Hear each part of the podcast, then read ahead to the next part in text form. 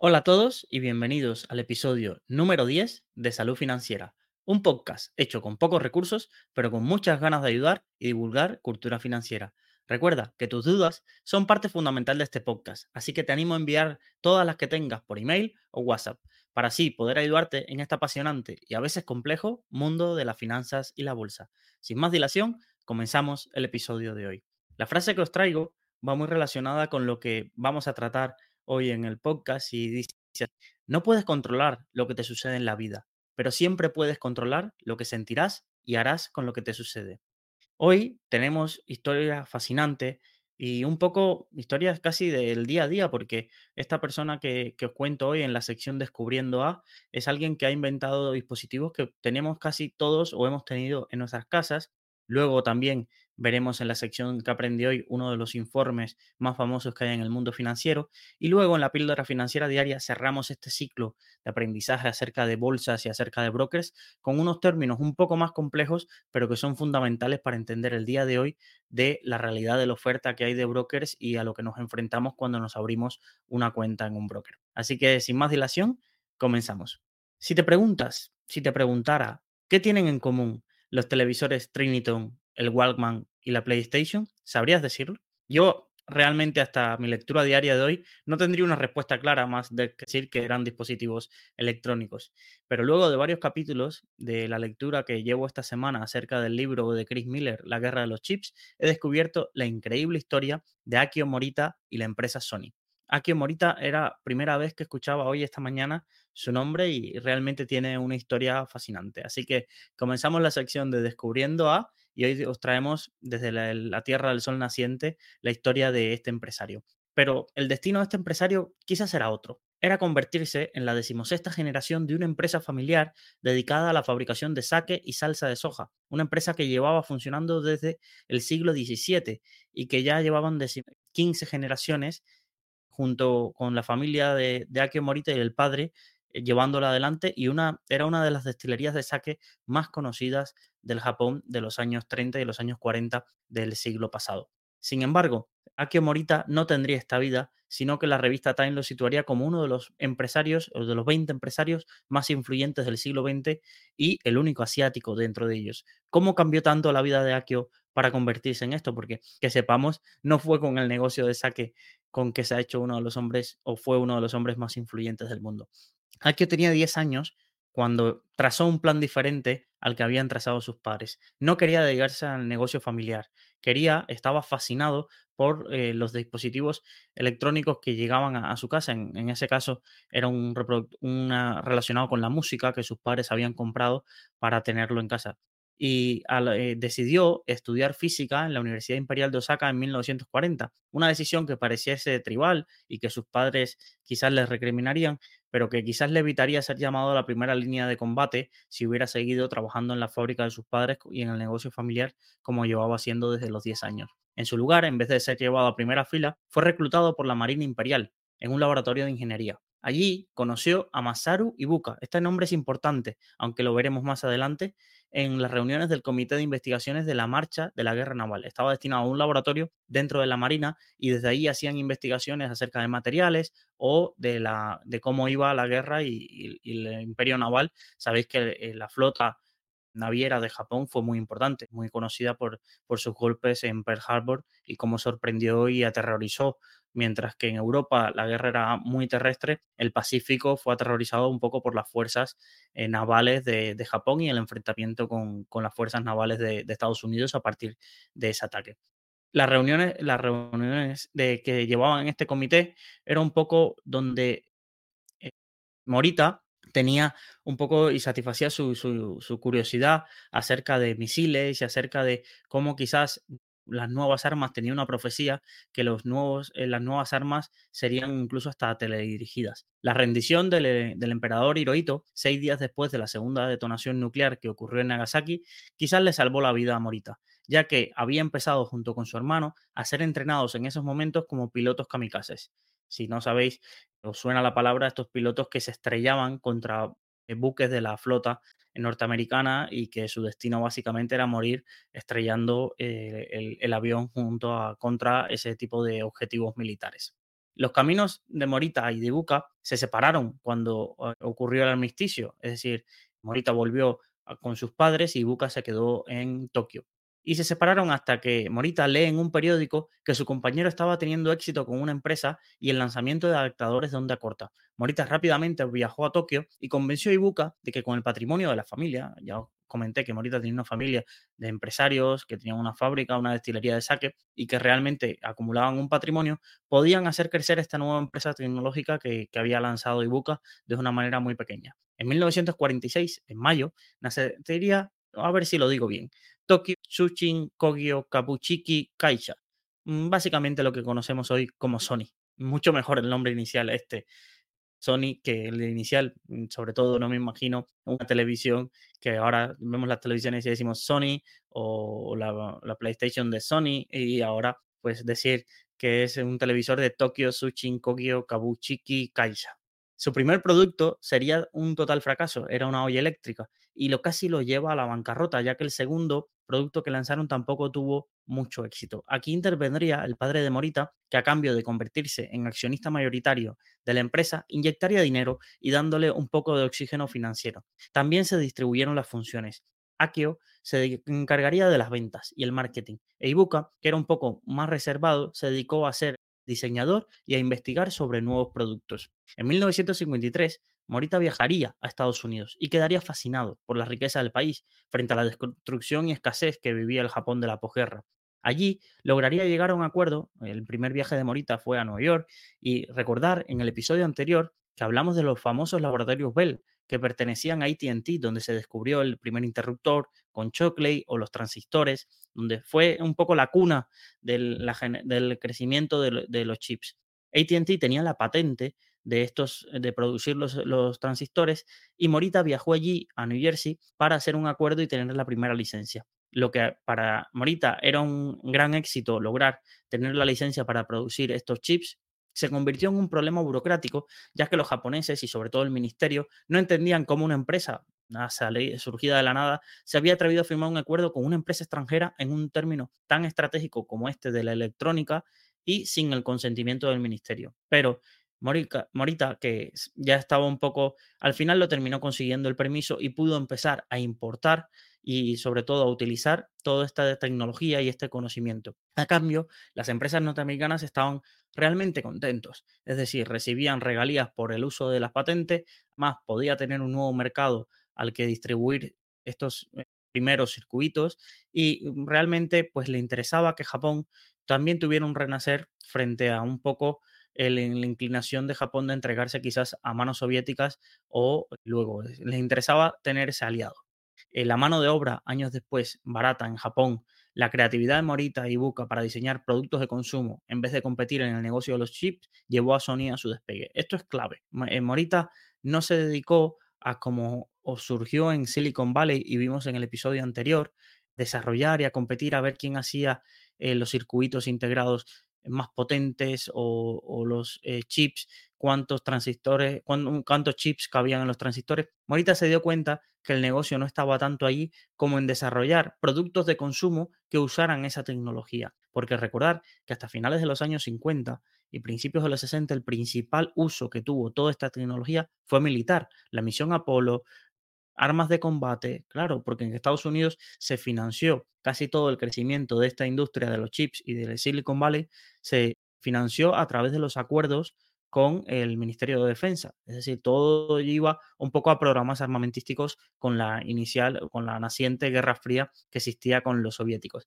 Sin embargo, Japón centró sus esfuerzos en otra cosa. Incluso eh, el primer ministro del país, eh, que había declarado, y queda, creo recordar que era su nombre, que había declarado que en 10 años doblaría la riqueza de los japoneses, vio en este sector como una punta de lanza del renacer de la economía. Además, como ya os he comentado antes, la mano de obra barata hizo que, que, muchas empresas intentaran deslocalizar su producción primero a Japón. Y ahí Morita se convirtió en uno de los empresarios clave, ya que consiguió, por ejemplo, los primeros permisos para que empresas como Texas Instruments, muy, muy importante, junto con Fairchild, que lo vimos en el episodio pasado, y lo que fuera posteriormente Intel en este negocio de los transistores, los chips y luego los procesadores, pusieran sus primeras plantas de producción en Japón.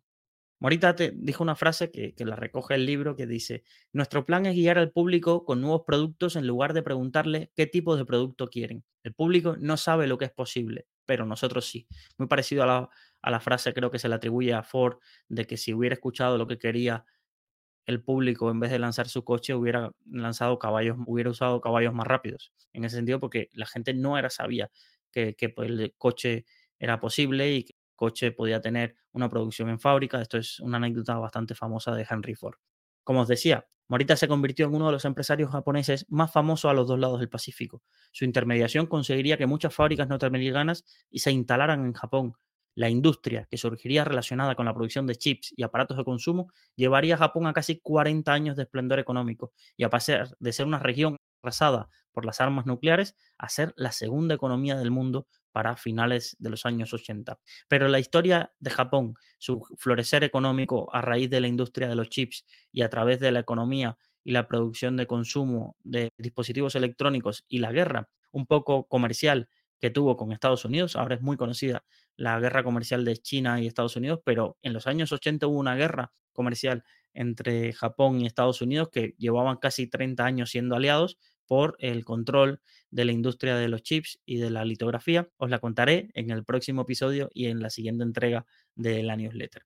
Para seguir con la historia, Sony saldría a cotizar en 1958 a los mercados de valores e incluso estaría en Wall Street en 1970 a través de un ADR. La influencia de Morita en las grandes cúpulas del poder financiero y político norteamericano fueron más que evidentes en las siguientes tres décadas. Por daros unos datos, formó parte del Consejo de Administración de compañías norteamericanas como IBM y Panam. La familia Rockefeller, con, su, uno de sus grandes amigos de Morita, que fue David Rockefeller, le abrió las puertas de la presidencia de la Comisión Trilateral. La Comisión Trilateral es un grupo de influencia global, ahora que está muy de moda todo esto de las conspiraciones y, los grupos de, de poder, que incluye personalidades importantes de Estados Unidos, Europa y se convirtió en trilateral para incluir a personalidades de Asia. Por ejemplo, creo recordar que el grupo Bilderberg no incluye a personas de, de, Asia y esa es la gran diferencia que tiene con la comisión trilateral. Personalidades como Bush padre, Carter, Clinton y Kissinger han sido otros los destacados expresidentes que fueron presidentes de esta comisión trilateral para que veáis la importancia que tiene. Morita se convirtió en el anfitrión de Kissinger en sus visitas al país.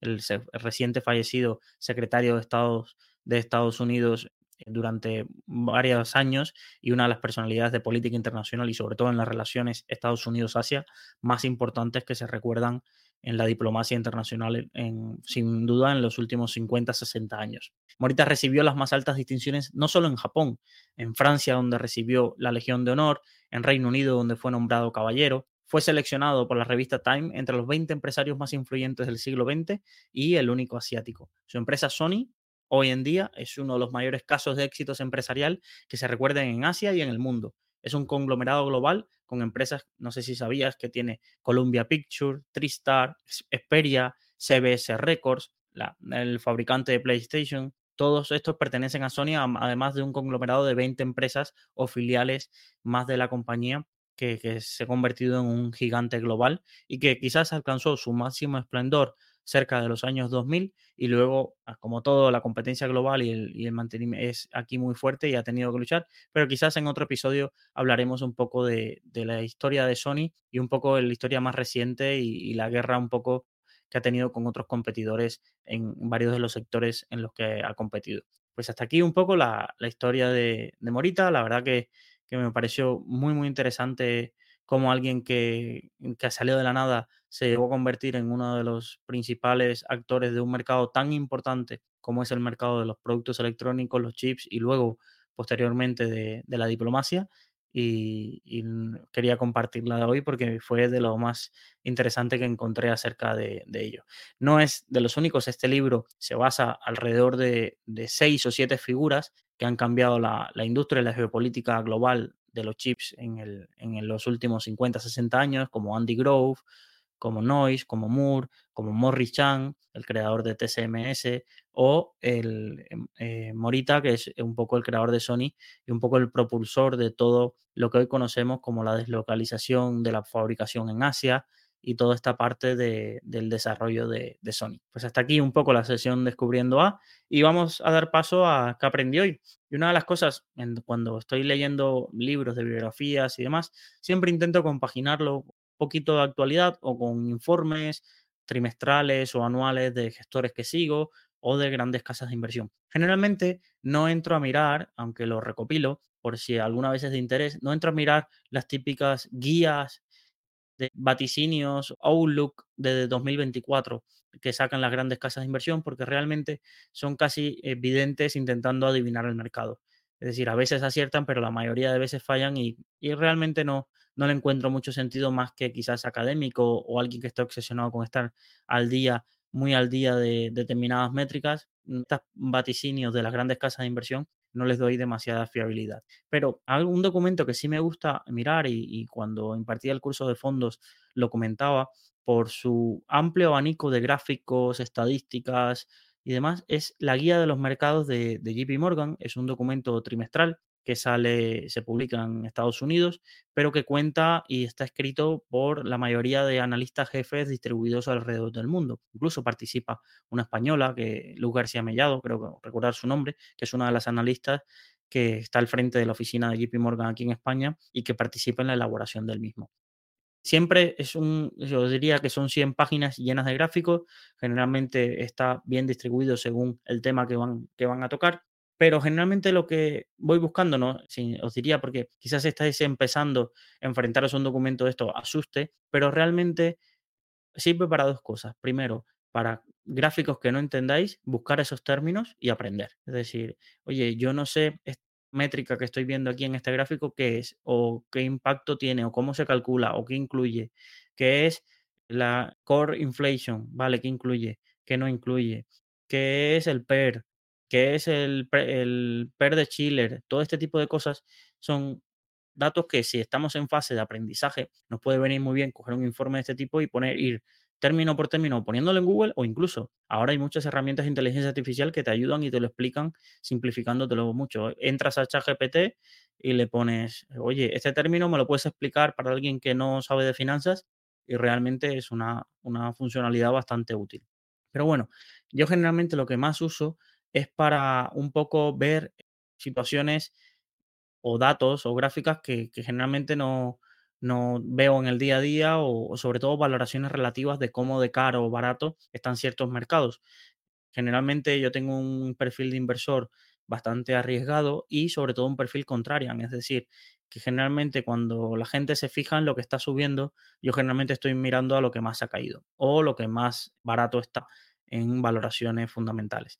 Entonces, una de las cosas que, que suelo utilizar este informe es ir a la gráfica para ver el comportamiento por clase de activo, por ejemplo, imaginaros small caps, materias primas, eh, acciones americanas, rate, es decir, inmobiliario, ver un poco el comportamiento que han tenido en los últimos tres años o en el último año para ver cuáles han sido los más penalizados, intentar buscar si es, han sido penalizados por una situación quizás irracional y ir haciendo un poco así, dándole pesos a la cartera. Yo generalmente lo he comentado, yo tengo una cartera de 10 fondos e intento generalmente que todos pesen cerca del 10%, pero hay un, generalmente en, el final, os diría que tengo como 6 o 7 que son core de la cartera y los otros 3 van variando según la situación. Por ejemplo, en los últimos años que han subido los tipos de interés, creo que es una situación favorable para que los bancos ganen dinero y, por ejemplo, tengo un 5%, un 5, un 7 casi ya en fondo que invierte en, en bancos a nivel mundial, no, no bancos de Europa, bancos de Estados Unidos, no, un fondo diversificado a nivel mundial. Por ejemplo, en mineras de oro generalmente he tenido un 5%, es un detallito que voy mirando, es una parte más táctica de la cartera. Está la parte que quizás vamos a llamarla estratégica, que son ese 80% que casi no toco, que está bien clasificado por clases de activos, pequeñas compañías, renta variable global, renta variable asiática emergente, renta variable un poco de algún mercado que, Y luego tengo esa parte más táctica, que es donde voy moviendo más esas fichas según este tipo de informes. Y generalmente lo leo una vez, leo los semestrales, los trimestrales no, no les hago tanto interés, pero me lo leo el de final de junio por si ha cambiado algo y este de enero que sale el 31 de diciembre, generalmente de final de año, también para un poco ver el enfoque de la cartera. Y cosas que me llamaron la atención de este informe, me apunté dos cosas, dos temas puntuales que a enero de 2024 mm, eran de interés. Por ejemplo, uno, y quizás si lo estáis escuchando este podcast luego, un, pasado mucho tiempo, habréis visto si, si esto era una oportunidad o era una trampa. Por ejemplo, la valoración relativa de las acciones de Reino Unido y de China están en un momento histórico bastante, bastante bajo. Es decir, que, ahí parece que está muy barato Reino Unido y China. Y sé que hay muchísima discusión, incluso una de las discusiones más grandes que hay ahora mismo en casi todas las tertulias de mercado y demás, es si China es una trampa, las acciones chinas son una trampa, o es el momento de ya han caído y hay tanto pesimismo que es el momento de invertir. Yo tengo, eh, eh, tengo un fondo con exposición a acciones de Asia, que sobre todo está muy centrado en China, porque de Japón tengo otro fondo, y, ya os digo que, estoy sufriendo porque llevo caída, no sufriendo, sufriendo lo asimilo a que llevo una caída importante, pero, pero sigo pensando que aquí hay una oportunidad, pero esto de, Reino Unido me llamó la atención porque es verdad que luego hay varios gráficos acerca de Reino Unido, tiene una situación un poco compleja de estas que, a ver, como gran país que es y, tamaño e industria que tiene, pues puede que salga, pero, pero estos son los momentos críticos donde hay que quizás, como el foco de inversor, ponerse las gafas. Tiene una inflación bastante no controlada, no como otros países, quizás, por ejemplo, Italia. Me sorprendió ver los datos de que Italia mm, ha bajado la inflación al 0,6. Creo que vi en la gráfica que, que, había en este informe. Me sorprendió lo rápido que, han logrado bajar esa tasa. Pero Reino Unido todavía se mantiene con inflaciones superiores al, al 3% y sobre todo una inflación salarial eh, y de los costes de la vida bastante alta. Lo que ha hecho también que aumente un poco el desempleo. Entonces, estamos ahí en ese punto más todas las, eh, las ineficiencias que está generando la salida de la, de la, Unión Europea y todo ese proceso, que al final es salir de un mercado que a pesar de que sigue muy interconectado, empieza a haber fricciones en algún tipo de cadenas de suministro o en algún, sobre todo, eh, provisiones que necesitan y que Reino Unido no, no, produce. ¿Vale? Entonces esto ha llevado a que el mercado esté bastante penalizado, las acciones de, de Reino Unido, y realmente hay, hay varias acciones de, de, calidad. Incluso recuerdo en la carta trimestral de Cobas, que tiene una posición importante en Babcock, que es un poco una, una, empresa que una de las cosas que tiene es contratos de, armamento y defensa con el gobierno de, Reino Unido. Entonces, estos fueron dos puntos que me, me, llamaron la atención. En el resto de mercados, sobre todo, el MSCI World está un poquito por encima de lo que es su media histórica calculada desde 1996. Estados Unidos está por encima, sobre todo con el aporte de las siete magníficas, es decir, las siete empresas que están tirando del SP500. Sin ellas realmente estaría más en la media, pero, pero realmente no se pueden quitar, es una parte importante del mercado y, de los índices, ¿vale? Y luego en cuanto a emergente, que es algo que yo siempre miro, pues Brasil está en su media histórica de rendimiento, México quizás un poco por debajo, India bastante por encima, bastante por encima de, de, de su media histórica, es decir, ha tenido India realmente unos años muy buenos y los fondos que invierten en India los últimos años eh, han dado unas rentabilidades altas y ahora mismo está bastante por encima de, su media histórica del mercado, es decir, la valoración de las acciones. Entonces, ¿esto significa que vaya a caer? No, significa que el mercado le está exigiendo mucho crecimiento a las acciones, está pagando por múltiplos altos para las acciones de, India y se les pide en, en, general un crecimiento bastante en consonancia con ese múltiplo que se, que se está pagando. ¿Vale? Entonces, eso fueron en cuanto a asignación de activos. Por ejemplo, el año pasado fue un año, mal año para las commodities como categoría en general, con caídas. Tampoco fue un año de recuperación de los rates, pero bastante más pausado de lo que podría eh, preverse luego de la gran caída que tienen. Y se, está claro, por los altos tipos de interés afectan muchísimo a los rates, porque son generalmente a veces empresas que tienen mucha deuda y, y el impacto de los intereses les hace bastante daño pero por ahí esas, esas, eh, esas categorías de activos me, llamaron la atención. Sigue, no fue un, año especialmente glorioso para el value investing, como si lo quizás había sido otro año, entonces se empieza, sigue abriendo la, la diferencia de valoración y, por ejemplo, la diferencia entre la, las small cap también sigue siendo significativa entre la valoración que hay entre las small cap. Y es lógico, los inversores en small cap, que casi es todo FinTweet, o de un poco de los que más ruido hacen, dicen es que es ilógico que tengan esta valoración las small cap. No, no es ilógico, es cómo funcionan los mercados. La mayoría del dinero tiende a salir de este tipo de empresas en situaciones que hay incertidumbre o en situaciones donde tienes letras del tesoro al 3 o al 4% o tienes bonos que te están dando el 7, 8 de empresas muy, muy destacadas de renta, tires de rentabilidad. Entonces, ¿qué le vas a tener que pedir para meterte en una small cap? Entonces son solo los inversores más arriesgados los que se meten ahí y que si es verdad que esta divergencia histórica se termina cerrando ese gap, es decir, tendiendo a la reversión a la media y las small cap terminan subiendo, se llevarán su, su recompensa, pero asumiendo un riesgo bastante elevado también. Y son los únicos que han querido asumir ese riesgo y, ya a largo plazo les, recompensará en ese sentido si, si no ocurre un deterioro mayor del mercado y evidentemente las pequeñas empresas son las que más sufren. No es lo mismo ser Apple ir a pedir una línea de crédito eh, que ser una empresa industrial, pequeña, familiar y, que estás cotizada en bolsa y que realmente el pulmón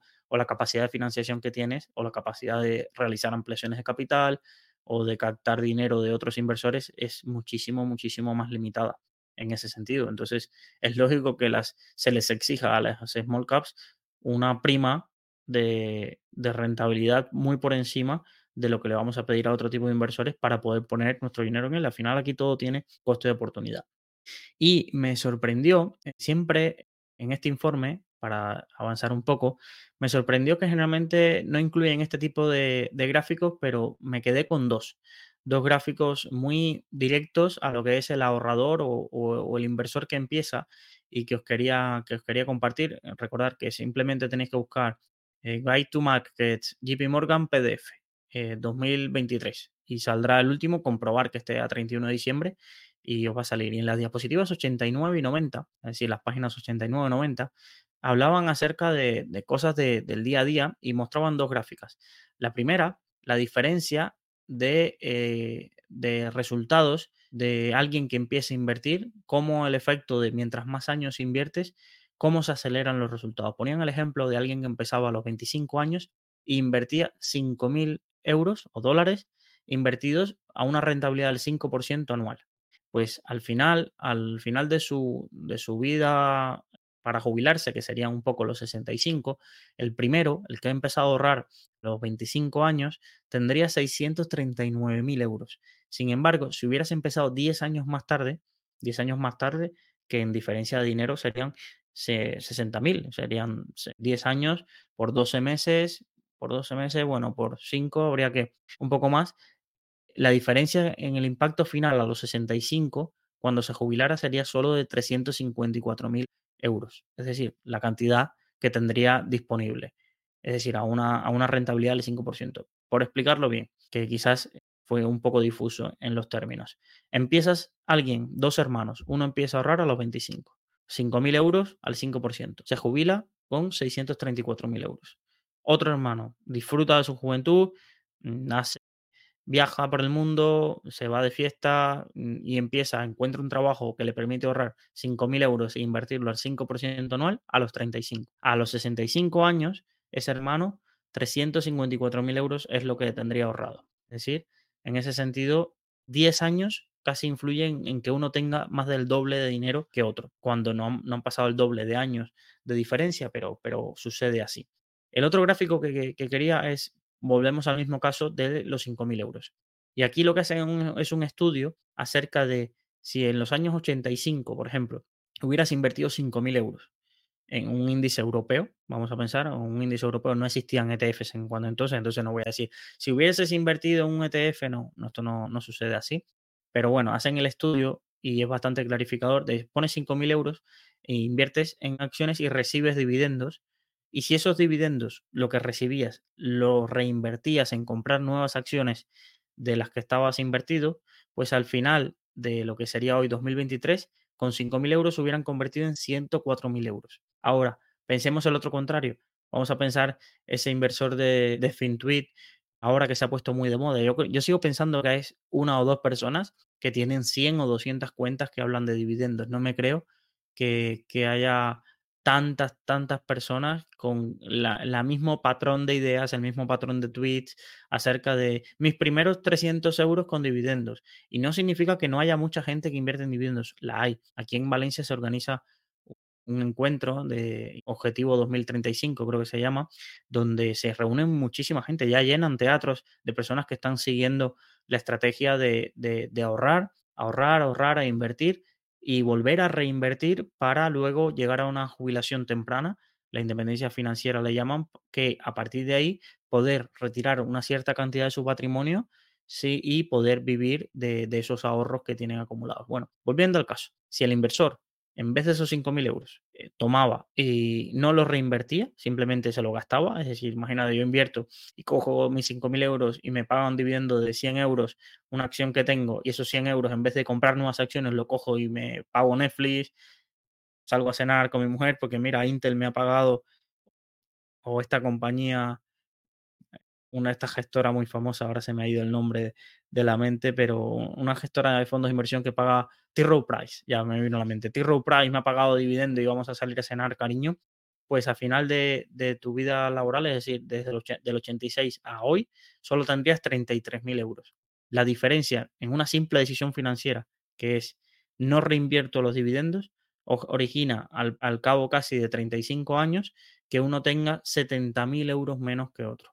Es decir, que quizás el plazo para la independencia financiera, sobre todo si estás empezando en este mundo de comprar tus acciones por la rentabilidad por dividendo, es volver a reinvertir esos dividendos, no gastártelo, no gastártelo. Si te gastas los dividendos que recibes hoy, seguramente te costará muchísimos, muchísimos más años poder, de los, poder vivir del capital acumulado y de los dividendos acumulados que te paguen en 20, 30 años esa compañía. Entonces, un corolario bastante sencillo para esto es decir, empieza cuanto antes a invertir y reinvierte todos los dividendos en comprar nuevas acciones o invertirlo. Y ya que hablamos mucho de los brokers, pues intenta buscar brokers que tengan esos programas de reinversión gratuitas o aprieta tu broker para que lo incluya, para que quizás te cueste decir, uy, he recibido cinco dividendos, pero es que me tengo que meter a comprar eh, de nuevo esto. No, intenta crearte un plan automático que esos dividendos los reinvierta en compra de, nuevas acciones si, si, está disponible y si no tienes comisiones por dividendo. Ese era el primer gráfico, estaba en la página 89. Luego, la página 90 eh, hablaba y me pareció muy interesante destacarlo y yo le llamo a esto, creo que pondré un tuit hoy acerca de esto, que es el dilema del ahorrador. No el dilema del inversor, el dilema del ahorrador. Os diría que fácilmente en España, que son 47 millones de personas y creo que hay 2 o 3 millones que invierten. Es decir, hay una gran parte de la población que no invierte. Esa gran parte de la población, habría que ver los datos, pero vamos a pensar y vamos a llamarlos que si no son inversores, vamos a pensar que son ahorradores. Vamos a pensar que una parte de esa población trabaja y, y, logra ahorrar, que está difícil con la inflación, pero logra ahorrar. ¿Cuál es el dilema del ahorrador? El gráfico lo ponía y básicamente eran dos, dos gráficos de barra, uno al lado de otro, de el ingreso que le dan o los intereses que dan hoy en día los bancos, tanto en Europa como en, Estados Unidos, a tres meses por tu dinero, ya sea en un depósito, ya sea en una cuenta remunerada, y el dinero que necesita la gente para cubrir el aumento de la inflación para y no perder poder adquisitivo. Y, casi ese dinero era el doble, era un poco el doble de eh, de lo que se necesitaba de lo que están pagando los bancos. Y esto es una situación que, claro, dices, eh, es que si no sabes el efecto que causa la inflación, que era el segundo gráfico que aparecía en la página, os lo, os lo comenté en el, creo que en el primer episodio, pero bueno, si has llegado y aterrizado en este episodio, claro, es que la inflación que esté al doble de lo que te pagan por ahorrar, significa que tienes dos alternativas. Primero, quedarte de brazos cruzados y perder buena parte de tu poder adquisitivo. O segundo, intentar formarte y ampliar un poco tu eh, perfil de inversor para poder exponerte a otros productos que al menos puedan igualar la inflación para no perder el poder adquisitivo. Pero si te quedas en una cuenta remunerada, en un depósito, en un ahorro, realmente el impacto es que la inflación se termina, al menos la que hay ahora, se va a terminar comiendo buena, buena parte de los ahorros. Y el segundo gráfico que ponían era muy ejemplificante, que era con una inflación del 2%, creo que en Europa iremos tendiendo, como digo yo, si, el Banco Central quiere y si los gobiernos dejan de imprimir dinero y, y gastar como si no hubiese un mañana, iremos tendiendo a esa inflación, imagino, de objetivo de- del 2%. Pues con una inflación del 2% y empiezas en 100.000 euros, en 40 años lo que te quedan son 45.000 euros. Ya os digo, eso no ocurre en un día y tú lo notas en tu cuenta bancaria que tienes menos dinero. Ocurre que cuando vas a comprar, los precios han subido tanto que ya no puedes comprar nada. Esto eh, lo podéis notar ahora, es decir, han subido, por ejemplo, tanto las casas que a pesar de la gente que tiene ahorros, esos ahorros parece que no valen para nada porque es que no puedes acceder a, comprarte una casa. Quizás alguien antes con 30.000, 40.000 euros ahorrados podía acceder a una financiación o a un tipo de inmueble que, ahora y, ponerse una hipoteca y acceder a un tipo de inmueble de unas características y ahora con esos mismos 40.000 euros ahorrados generalmente no tienen ni para pagar la entrada, ni la, el impuesto, ni la reforma y mucho menos para obtener una hipoteca o unas condiciones de hipoteca que no le permitan pagar un dineral en intereses mientras logran amortizar eh, la hipoteca. Entonces, esos dos gráficos eran muy esclarecedores del dilema del ahorrador, porque es como, ¿qué hago ahora? ¿Qué hago ahora? Porque si me quedo de brazos cruzados, la inflación me come. Mm, Puedo esperar y pensar que la inflación va a terminar bajando hasta el punto que lo que me paguen por mi cuenta remunerada o mi depósito sea un poco mayor que la inflación. Esperar a ver si eso ocurre, porque es verdad que, que el efecto de la inflación, de la pérdida del poder adquisitivo, ese cambio drástico de 100.000 a 45.000 euros ocurre en un periodo de 40 años. La gente puede decir, mira, en 40 años pasan muchas cosas y esto no va a estar así siempre. Pero otra de las alternativas que podéis pensar es decir, vale, yo tengo que tener recursos y conocimientos para, eh, en un caso como este, que haya tanta diferencia entre la inflación y lo que me están pagando por depósitos y ahorros y cuentas remuneradas, dar un salto a otro tipo de productos financieros que pueda al menos contrarrestar el impacto de la inflación. Ya si no queréis entrar a renta variable para ganarla a la inflación y lo que dice la historia, que es en tener un, un plus por encima de la inflación, pues entonces os tocará dar ese salto a otro tipo de productos, fondos de renta fija o buscar alguna alternativa para al menos eh, cubrir esa parte de, la inflación. Es un poco lo que, lo que estuve leyendo hoy, ya sabéis. Si no, me lo podéis pedir en los comentarios. Luis, pásame el PDF o escribirme al mail o al WhatsApp. Podéis preguntarme. Yo encantado os paso el documento y os digo un poco cuáles son las slides que, que me parecieron más interesantes. Pero un poco quería la- explicaros. Tenía pendiente la lectura hace tiempo y, hoy me senté con calma y, y le pegué un vistazo. Vamos a la sección de la píldora financiera gratuita. Como ya sabéis, esto es un curso gratuito de bolsa donde vamos sobre todo con cosas prácticas de lo más general a lo más específico y todos estos últimos episodios se los hemos dedicado a los brokers. Y hoy voy con una lección un poco más compleja y son términos que quizás no has escuchado nunca. MTFs, SOR, BAT, CX, Turquoise. Son cosas que, que yo hasta que no trabajaba día a día con brokers y, y en el mercado financiero y con preguntas y demás, no había conocido tampoco porque es una parte de la industria de la que se habla poco, pero eh, son los entresijos con lo que se mueven hoy en día. Vamos a empezar por ahí. ¿Qué es un MTF? Pensar que cuando se fundan las bolsas, al final las bolsas como mercado de valores eran monopolios. Entonces, las regulaciones eh, antimonopolio de muchos países empezaron a abrir brechas en la regulación, brechas conciencia, acerca de fomentar que hubiesen otros mercados secundarios alternativos, es decir, que no hubiese un monopolio de un sitio donde se pudieran negociar las acciones de esto porque, porque los monopolios al final iban a hacer que subieran los canon de bolsa y iban a subir las comisiones. Entonces aparecieron, sobre todo a principios del siglo, de, de este, de este nuevo siglo, en los años 2005, 2007, empiezan a aparecer plataformas impulsadas por grandes bancos de inversión o plataformas por personas privadas, em- empiezan a aparecer estos sistemas de negociación alternativos a lo que son las bolsas tradicionales. Y ya, decir, oye, ¿y esto un poco cómo funciona? Los MTF, Multitrading Facility, creo que Service, algo así, creo que sería la definición de, de las siglas, ¿vale? Son em- empresas que se han creado como bolsas de valores para que uno pueda negociar allí, pero generalmente se negocia a un precio muchísimo, a un coste muchísimo más barato de lo que se negocian en las bolsas tradicionales.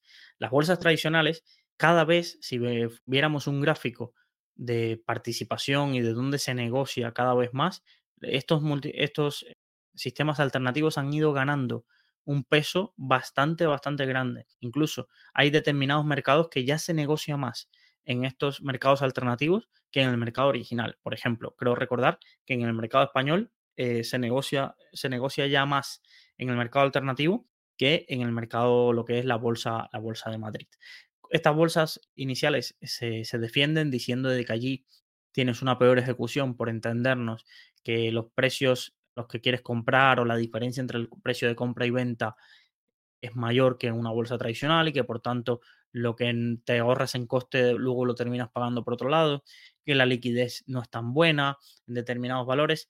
Hay una guerra entre lo que son estos MTF y, y las bolsas tradicionales, pero realmente estos MTF van ganando la partida. Y van ganando la partida porque generalmente detrás de estos MTF están los grandes bancos de inversión, los Morgan Stanley, los JP Morgan, Citigroup y muchas entidades de estas son los que conforman o que se han puesto de acuerdo para eh, formar estos, estos mercados, que por ejemplo creo que recordar que BATS, que es uno de estos MTF más famosos, fue fundado por los nueve de los grandes bancos de inversión mundiales. Luego fue comprado por Seboe, que es una de las grandes bolsas norteamericanas y, cotiza en bolsa, podéis buscarlo.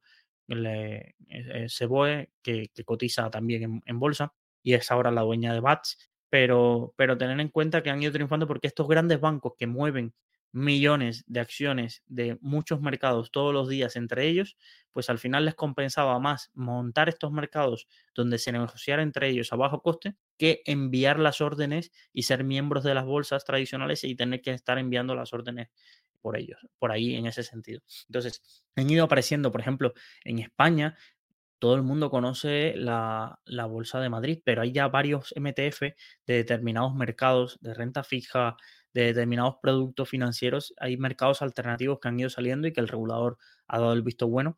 En Alemania hay muchísimos MTF, que incluso hay brokers que son dueños de MTF y entonces los productos que ofrece el broker son productos que solo se negocian en ese MTF. Por ejemplo, eh, creo recordar, IG tiene su propio MTF de, productos de warrants y productos cotizados. Hay también eso, Spectrum Market es financiado por IG, que por ejemplo es un MTF de, productos derivados. También creo recordar que Trade Republic, si no me falla la, la mente, solo negocia conectado a un MTF que se llama LNG, que es un MTF alemán, donde se negocian un montón de acciones europeas y americanas.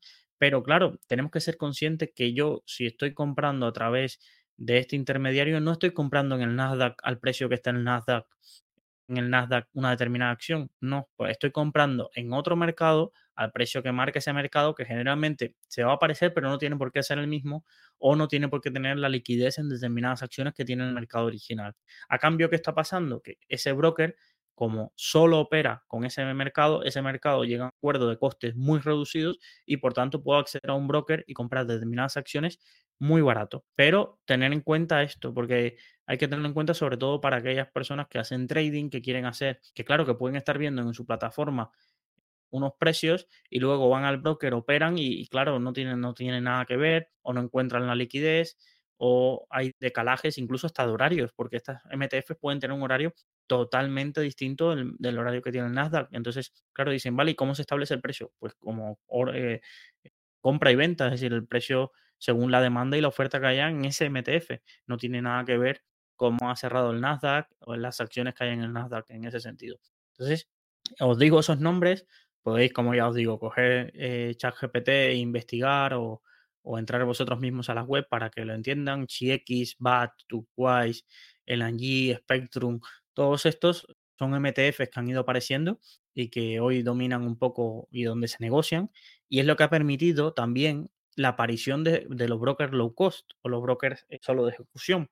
Porque esto, claro, es decir, uno una de las grandes guerras, sobre todo 2015, 2016, cuando empezaron a aparecer los primeros brokers con bajas comisiones, la industria un poco, el rechazo que les hacía era, bueno, cómo, cómo logran ofrecer comisiones que son 10, 15 veces más baratas que lo que hay hoy en el mercado. Y realmente la, la causa era de que estos brokers nacieron muy de la mano de la negociación a través de estos MTFs, donde los costes y mientras más volumen de clientes tenían, pues mejores condiciones conseguían y los brokers podían permitirse tener una estructura de comisiones muchísimo, muchísimo más baja que lo que es un broker tradicional que está conectado a una bolsa que tiene que pagar el canon y que está un poco todavía en el sistema más antiguo. También uno de los avances que apareció, y sobre todo en España, y comento este tema, sobre todo porque hay un broker que utiliza bastante este sistema para muchos mercados, que es un sistema de SOR. El SOR es Smart Order Routing. Entonces, son sistemas que generalmente crean los grandes bancos de inversión. Creo que, por ejemplo, el que usa de giro es de Morgan Stanley, donde cuando tú envías una orden, claro, piensa, estamos pensando que, ay, yo envío una orden, pero ¿cuántas órdenes se envían de la misma acción en el mismo momento, en el mismo mercado desde un broker que, por ejemplo, creo que de giro ya tiene más de un millón de clientes? Creo que no me equivoco, pero una barbaridad de clientes. Entonces, Claro, imaginaros eso que ocurre, pues al estar conectados estos, estos ordenadores lo que hacen es seleccionar el MTF donde se puede ejecutar tu orden a un mejor precio o según el tipo de orden que tú hayas enviado, si es a mercado, con la mayor rapidez. Y entonces el desconocimiento de que tu broker, esto es público, es decir, no es que eh, los brokers no te digan que operan con MTFs o que operan con SOR, pero muchas personas, al ser términos tan desconocidos y como no saben el funcionamiento, pues le genera muchas dudas y el, yo diría que cuando en mi etapa anterior, la mayoría de reclamaciones que vi contra brokers low cost eran porque no sabían que este broker low cost operaban a través de un SOR y los problemas que te podía ocasionar eso en determinadas circunstancias. Imaginaros, alguien envía una orden a mercado, ¿vale? Muy desesperado por comprar una operación de trading. El SOR lo que hace es va y está conectado generalmente a BATS, a CHX, a Turquoise, a todos los MTFs donde se negocia esa acción y analiza en, esa, en, ese, en esos mercados alternativos en cuál de ellos puede cumplir la orden que le ha dado el cliente, que es, en un caso, una orden al mercado es cómprame lo más rápido posible, me da igual el precio. Entonces, ese SOR lo que busca es en qué sitio están más disponibles acciones para comprar y termina comprando ahí. ¿Qué pasa? Que el precio ahí puede sufrir mucho porque es una orden a mercado. Entonces, ¿qué suele pasar? Que el cliente, pues quizás tiene una plataforma como puede ser TradingView, Pro Real Time o demás, y ve una cotización y claro, él lanza su orden en el broker y luego ve que le han comprado a unos precios muy, muy, muy malos comparado con lo que él quería. Y, claro, él dice, no, es que me han engañado, el broker ha manipulado los precios porque he visto la gráfica del Nasdaq de esta acción, por ejemplo, de Apple, y nunca tocó ese precio eh, que, me, que, me, ofrecieron a mí o que me compraron a mí. Entonces, claro, es que nunca te van a ofrecer ese precio porque no estás invirtiendo comprando la acción en el Nasdaq, estás, con, estás invirtiendo a través de un short que se conecta a MTFs que tienen esta acción también cotizada. Entonces, es importante entender esto, sobre todo, ya os digo, para los traders más avanzados. Si yo soy alguien que compro y compro una vez al trimestre y pongo órdenes limitadas y que me compren a este precio esta cantidad de acciones y esto no te interesa más que por cultura general integral. Pero si tú eres un trader o alguien que no conoce las órdenes y pronto empiezas a enviar órdenes a mercado en broker low cost, tener en cuenta que muchas veces están enviando la orden a un MTF y a un short que tienen su propia cotización. Es decir, no tiene nada que ver la cotización o el volumen de órdenes o el libro de órdenes que hay en la Bolsa de Madrid que en un MTF donde se negocien eh, este, acciones españolas también. ¿Vale? Y, y otra cosa importante, de entender un poco la diferencia entre lo que es, por ejemplo, Banco Santander tiene su ADR en Estados Unidos negociado en el Nasdaq pero también se negocia en BAT, en CX y demás, aunque el Banco Santander no quiera. ¿Por qué? Porque es lo que os digo, es un mercado donde se han puesto de acuerdo varios eh, inversores institucionales muy grandes y varios fondos para crear esa piscina de liquidez donde también se negocian determinadas acciones sin tener que pagar las tasas de eh, las grandes bolsas. Entonces, no es que Santander haya salido a Turquoise para joder a la Bolsa de Madrid. No, es que ahí se van a negociar sí o sí, quiera o no Santander, porque son, si los bancos grandes de inversión tienen acciones y los brokers que están conectados ahí tienen clientes que quieren operar, va a haber un sistema de negociación que van, a estar operando entre ellos bastante, bastante fluido y que no muy fuera de, lo que son las bolsas tradicionales. Entonces, espero que, os hayáis quedado claro con el concepto de los MTF y los SOR y, y vayáis ahora mismo quizás a vuestro broker a ver si operan a través de un MTF o SOR. Ya os digo que, os sorprenderéis más de uno lo habitual que es hoy en día porque es la forma que han encontrado de bajar comisiones. Es decir, aquí no hay desayuno gratis, lo que os decía. Los brokers, si bajan comisiones comparado con los tradicionales, es o porque son muy digitales y, invierten todo y es una estrategia para captar clientes, o, tienen este tipo de sistemas, o en caso de Robinhood, que ya es más flagrante, pues que venden el flujo de órdenes y como os comenté las implicaciones que, que tenía eso. Entonces, eso es un punto que creo que en pocos sitios se explica y, y, me quería terminar esta un poco la introducción a los brokers en este curso gratuito explicando estos conceptos para que los tengáis claros y, y, que podáis aprender.